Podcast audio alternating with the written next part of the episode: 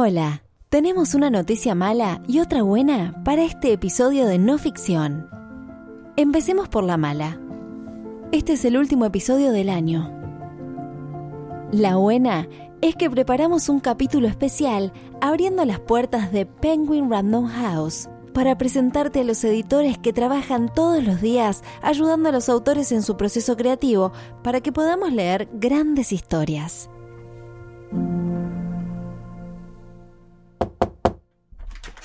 Vení, vení, pasá. Esto es No Ficción, el podcast de libros de Penguin Random House Grupo Editorial.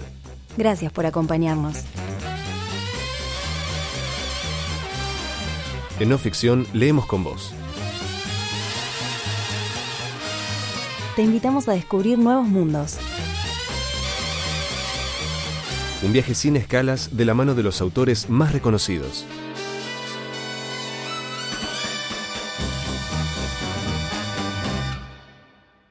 En 2018, No Ficción creció a pasos agigantados. Produjimos 18 episodios, casi el doble que en nuestras dos primeras temporadas. Si quisieras escucharlos todos juntos, tardarías casi 8 horas. Multiplicamos nuestra audiencia más de 7 veces respecto de nuestra temporada anterior y superamos las 100.000 descargas. Nos destacaron en iTunes Latinoamérica como uno de los mejores shows en español y llegamos al top 10, lo que nos permitió conocer a muchos nuevos amigos de México, Colombia, Estados Unidos, Perú, Chile, España y otros países. También nos distinguieron en Spotify, donde mucha gente elige escucharnos. Para que este último episodio sea especial, invitamos a los editores de Penguin Random House para que nos cuenten cómo hicieron para publicar los libros que compartimos en no ficción durante la tercera temporada. Primero, charlamos con el editor de Infernales, el libro de Laura Ramos, que tuvo uno de los episodios más escuchados del año.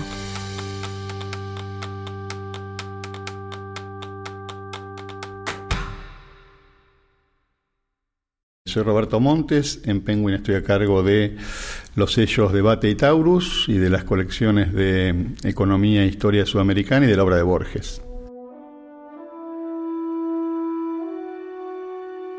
En el caso de los autores locales, se trata de, eh, bueno, parir el libro desde el, desde el comienzo, desde una cosa muy, muy embrionaria que supone la discusión con el autor de, de la mera idea del libro, eh, e ir avanzando en, la estructura, el esqueleto, eh, los capítulos, la escritura, el modo de, narración, depende del tema de que se trate, eh, el modo de construcción de, un relato, de una historia. y con los diferentes registros que tiene, un trabajo más historiográfico y original que se apoya por ahí más en fuentes, un trabajo más, más relacionado con, lo literario en, en sentido estricto. Eh, varía mucho el tipo de trabajo y varía mucho el, en, relación con, el tipo de autor y con eh, lo avanzado o no que el autor haya podido estar a priori respecto al tema. Ejemplos, eh, el libro de Laura Ramos sobre lo, que ella llama la hermandad Bronté, que son las tres hermanas Bronté más el hermano Bronté, un poco desconocido y borroneado de la historia, que ella recupera bastante. Eh, es un libro que Laura parió desde cero.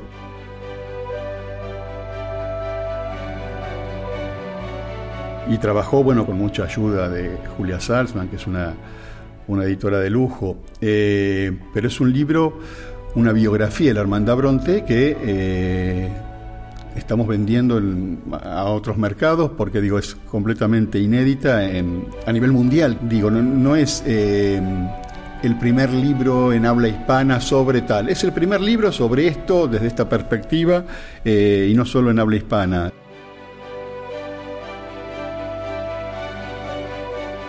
Ese tipo de trabajo es un tipo de trabajo, el tipo de trabajo que comporta eh, el libro de Corea del Norte, sobre Corea del Norte que hicimos con Flor Grieco es diferente. Cada uno tiene su particularidad, pero digamos, comporta mucho más eh, trabajo de parte de nosotros los editores. El libro local, obviamente, que el libro eh, contratado afuera.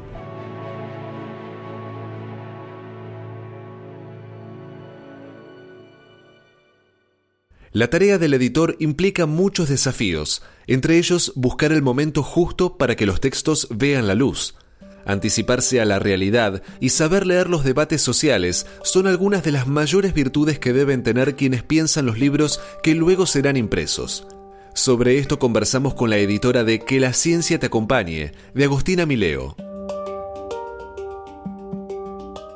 Soy Ana Laura Pérez, eh, soy directora literaria de Penguin Random House y me encargo muy específicamente de libros de literatura y de la investigación periodística. Nosotros eh, cuando hacemos investigación periodística tenemos muy en cuenta, casi eh, es uno de los factores que más pesan al pensar la fecha de publicación de un libro, ¿no? Su, la relación del tema con eh, lo que está pasando en la realidad o la coyuntura.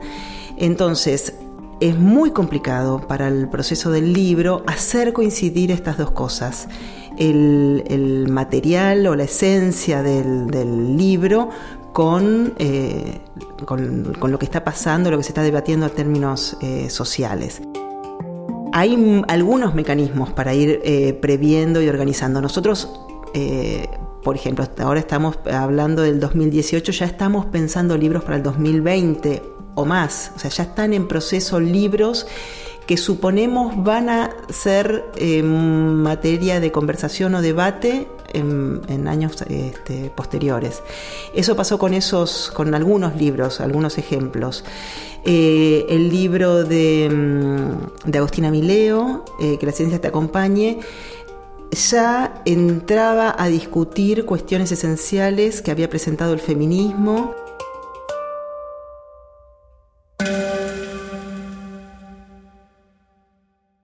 La impresión en papel no es el único soporte en el que publicamos. En Penguin Random House pensamos en buenas historias, buenas investigaciones, buenos ensayos, pero apostamos a que cada lector elija cómo prefiere disfrutarlas en papel, en una pantalla o en sus auriculares. Así, los audiolibros, de los que hablamos mucho este año, pasaron a ocupar un lugar muy importante en la propuesta de la editorial. Juan Bergerot nos explica el proceso de creación de cada audiolibro. Yo soy Juan Bergerot, eh, soy Digital Product Manager de Penguin Random House Argentina y llevo todo lo que es ebooks y audiolibros tanto la producción como la comercialización. A la hora de crear un audiolibro el proceso es bastante largo. Primero, eh, la etapa base es la selección, porque al momento de hoy no, se publica en audio todo lo que publicamos en papel. Después viene otra, la segunda etapa que sería como la de preproducción, ya del, producto en sí, en el que se coordina con, editores y con el autor, que son, participan mucho en, el, en esa etapa eh, principal para hacer un briefing de cómo debería ser ese audiolibro. Se discute, bueno, qué voz tendría que tener, cuántas voces tendría que tener en el caso de que requiera más de una voz, cómo debe ser esa voz, qué particularidades tiene ese libro que deban ser tenidas en cuenta. Eh, ahí, ya te digo, el editor y el autor son súper importantes porque son quienes realmente conocen el, espíritu del libro. Eh, así que se hace ese briefing y ahí ya empezamos a trabajar los casting de voces. Probamos entre 5, 6, según la cantidad de voces que necesitemos eh, narradores. Cuando tenemos ese casting ya listo, eh, lo ve tanto el editor como el autor, se hacen ajustes. Y una vez que tenemos elegida la, la voz, se hace una primera grabación en la que tratamos de hacer participar tanto al editor como al autor, porque es el momento ideal para hacer todos los ajustes posibles. Después viene lógicamente la etapa de grabación, muy largas porque la verdad que los grabar un audiolibro lleva mucho tiempo. Eh, grabar un audiolibro con calidad lleva mucho más tiempo todavía, con la calidad que. con los estándares de calidad que maneja Penguin Random House. Em, por lo que tenemos ahí unas sesiones. todo depende del largo del texto, en verdad. Pero suelen ser no menos de 10 sesiones de grabación que duran cerca de 3 horas de base, digamos. Después tenés las correcciones y demás que, se, que estiran muchísimo más el proceso, pero de base para un libro promedio de unas 300 páginas eh, nos lleva ese tiempo. Y todo eso después pasa por un proceso de corrección de la persona que lógicamente escucha el audiolibro completo con el libro en la mano, se, eh, se, asegura de que todas las pronunciaciones sean correctas, que las enunciaciones estén bien, que lo que es una pregunta suene como pregunta y no como afirmación. Eh, todo tipo de, correcciones que se puede hacer. Vuelve el producto al, al estudio que planta todas esas correcciones, el corrector las vuelve a revisar y en el momento en que el audiolibro está perfecto recién se hace la distribución a tiendas.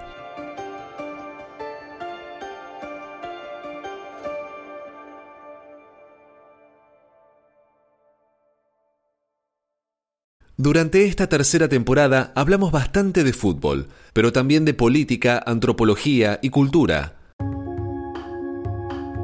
78, Historia Oral del Mundial, reúne todas estas disciplinas en un solo libro. Su editor nos cuenta cómo fue trabajar con Matías Bauso. Hola, mi nombre es Mariano Cairuz y soy editor en Penguin Random House desde hace casi tres años. El libro de Bauso 78, Historia Oral del Mundial, eh, es un libro que yo tomé cuando ya había sido contratado en la editorial pero es uno de los que más me llamó la atención y al conocer a su autor, además, este, directamente me impresionó. Matías Bauso asumió un trabajo monumental sobre este tema. Y me parece que es ejemplar para eh, el género de libros de no ficción sobre fútbol, porque aborda en toda su dimensión lo que el fútbol representa en Argentina. Básicamente, eso es lo que marca un poco el interés sobre, sobre el tema para un editor, me parece en este momento, que es el fútbol es fútbol, es política, es sociedad es comunidad, es historia, digo, y 78, que además trata un evento histórico muy particular, eh, digo, abarca todo eso. Lo que hizo Matías Bauso no es algo que se haga todos los días ni todos los años. Él hizo un libro de casi 900 páginas que originalmente era aún más grande y no sé si es una historia exhaustiva, pero es una historia oral masiva de un tema que increíblemente todavía no había sido cubierto en este formato eh, con la seriedad con la que lo hizo, con el rigor con el que lo hizo Matías. Eh, un nivel de laburo monumental. El trabajo con Matías fue muy placentero porque el texto es muy bueno, eh, su investigación es realmente muy buena, entrevistó a muchísima gente, a casi todos los protagonistas vivos que quedan 40 años después de los hechos, y se nutrió de todas las fuentes posibles para reponer los testimonios de los que ya no están.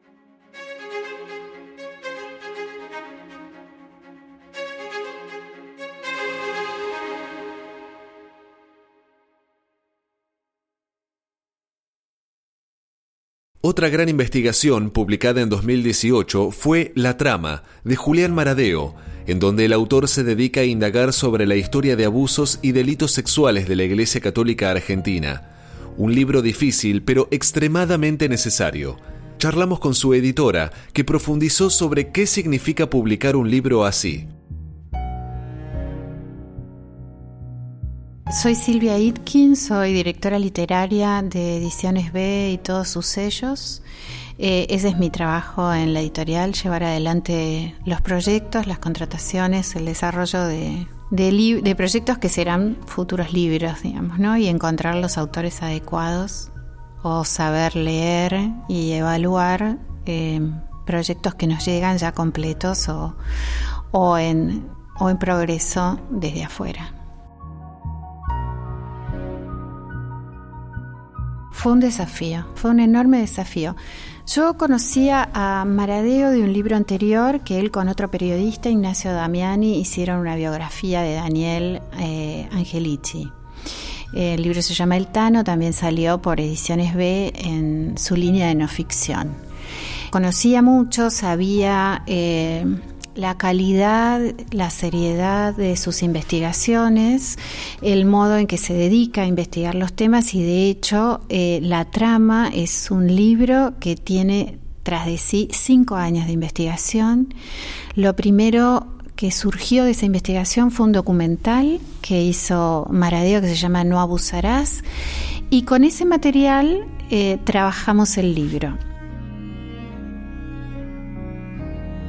Fue un libro muy difícil. Cuando yo leí eh, la, primera versión completa que me llegó, eh, me daba cuenta que me llevaba más tiempo que el habitual porque tenía que hacer una suerte de, como si saliera a tomar aire, ¿no? Salir a respirar entre un capítulo y otro, porque El libro tiene algo que para mí es extraordinario, no es eh, está totalmente alejado de cualquier atisbo o peligro de morbosidad o de amarillismo, no hay ningún regodeo que cuando se reconstruye no hay que narrar sí o sí la experiencia de la víctima o recuperar la voz de la víctima y darle su lugar.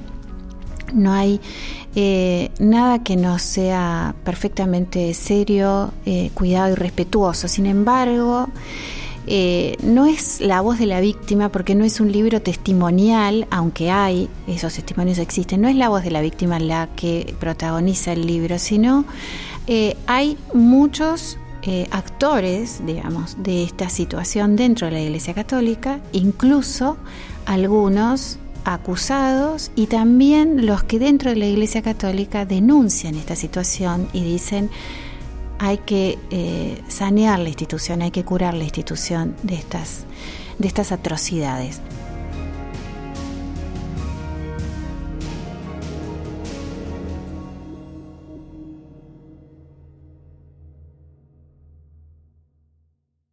Después de todo este trabajo junto con los autores para crear un libro, lo compartimos en No Ficción, un podcast. Le preguntamos a los editores qué valor tiene una propuesta como no ficción. Roberto Montes lo resume así.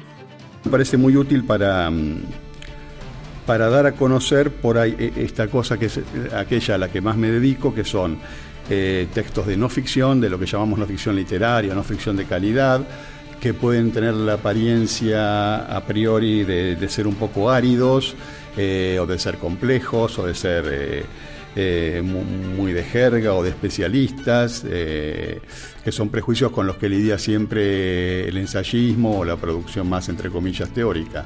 En ese sentido me parece un vehículo súper útil porque sirve para desmitificar eso.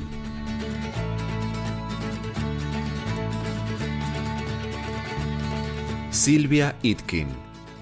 Me parece fundamental escuchar a los autores contar cómo lo hicieron, por qué les interesó lo que les interesó, qué dificultades atravesaron. Me gusta, eh, creo que hoy por hoy es como un plus, ¿no? Decís, bueno, ok, voy a leer tu libro, me interesa eh, eh, la trama detrás de los abusos y delitos sexuales en la Iglesia Católica, me interesa el tema, etcétera, pero si el autor viene y me dice, me cuenta, bueno, ¿cómo fue lidiar con esto? ¿no? ¿Cómo fue hablar con una víctima? ¿Cómo fue buscar un sacerdote que reconociera o no?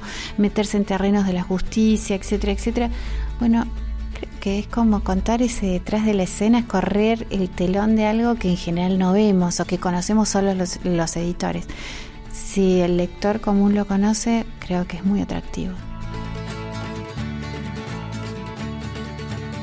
Mariano Cairuz eh, me parece que el podcast es muy útil en este momento para, pensar un poco en los cambios que hubo en la lectura. Estuve pensando bastante a, partir de escuchar los podcasts de no ficción que se hicieron este año, em, en que hay un capital que es esencial para todos. Creo que cada vez, no sé si cada vez más, pero cada vez tenemos más conciencia de eso, que es el tiempo. Eh, que afectó mucho la manera de circulación de la información donde uno ve que bueno, la prensa gráfica fue perdiendo claramente terreno frente a, redes sociales, a Internet en general, y, e incluso se fue adaptando a sus extensiones. Es como el tiempo en el que uno lee una nota a veces tiene que ser eh, lo que permite la, extensión de algo que uno puede leer en el celular en ponerle un viaje en subte. Em, que tiene ventajas y desventajas. Una de las ventajas creo que es que bueno, también hay que pensar en lo esencial de los textos para no perder calidad ni, desarrollo, ni despliegue informativo y, poder condensarlo. También vale la voz de los protagonistas. Entiendo que no todos los libros de ficción se prestan a este formato, pero me parece que estos son los lugares donde uno ve eh, las, superventajas del podcast. Es como, no es un apéndice, es como, es un complemento real y creo que lo acerca a mucha gente. Gente incluso que, que eso se asustaría ante un tomo de 900 páginas.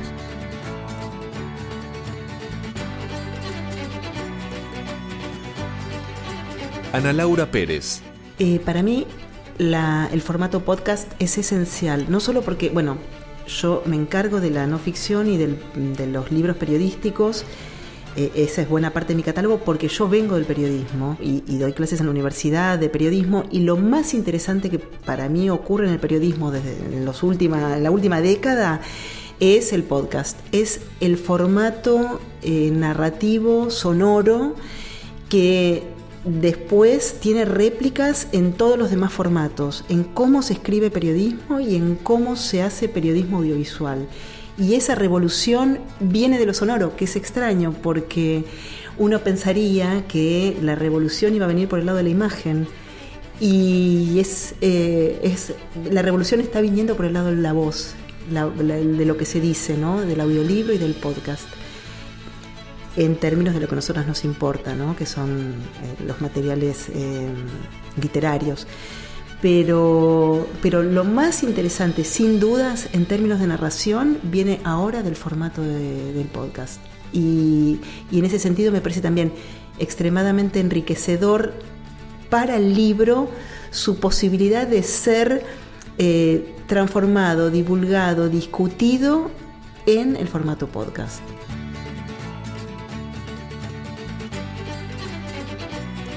Para cada autor es tan esforzado el proceso de escritura de un libro, lleva tanto tiempo,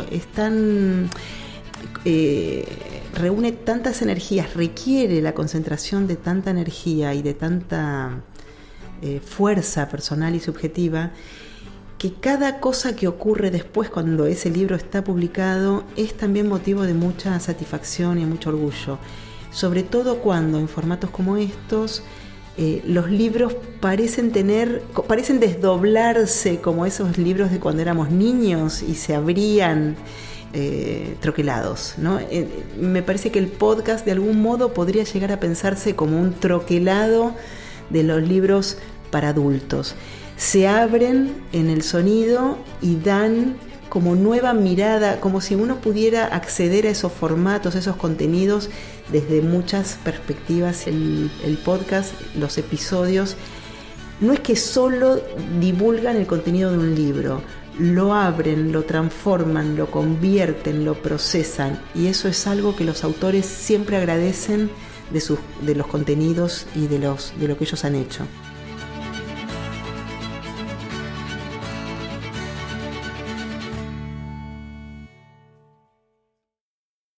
Así llegamos al final de la tercera temporada de No Ficción, un espacio donde compartimos lecturas en voz alta. De la mano de los autores, recreamos el gusto por los libros y los relatos apasionantes. Agradecemos especialmente a los editores que participaron en este final de temporada. Ahora nos tomamos unas merecidas vacaciones. Mientras descansamos, te invitamos a redescubrir nuestras primeras temporadas. Nosotros volvemos en 2019 con más historias deslumbrantes. Muchas gracias por escuchar.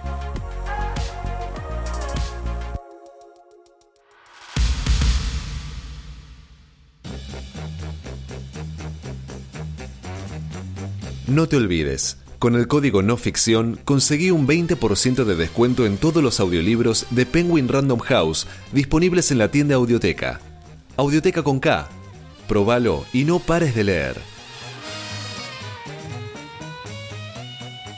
Encontralos en todas las librerías o hace clic en la descripción de este episodio y compralos ahora mismo en ebook o en su versión de audiolibro. En estas fiestas, regala podcast Recomendá no ficción a tus familiares y amigos. Otra forma de seguir leyendo. Recordá suscribirte a No Ficción en tu app de podcast favorita para no perderte ningún episodio. Una realización de Tristana Producciones, Mariano Payela y Román Frontini. No Ficción es una producción original de Penguin Random House, grupo editorial.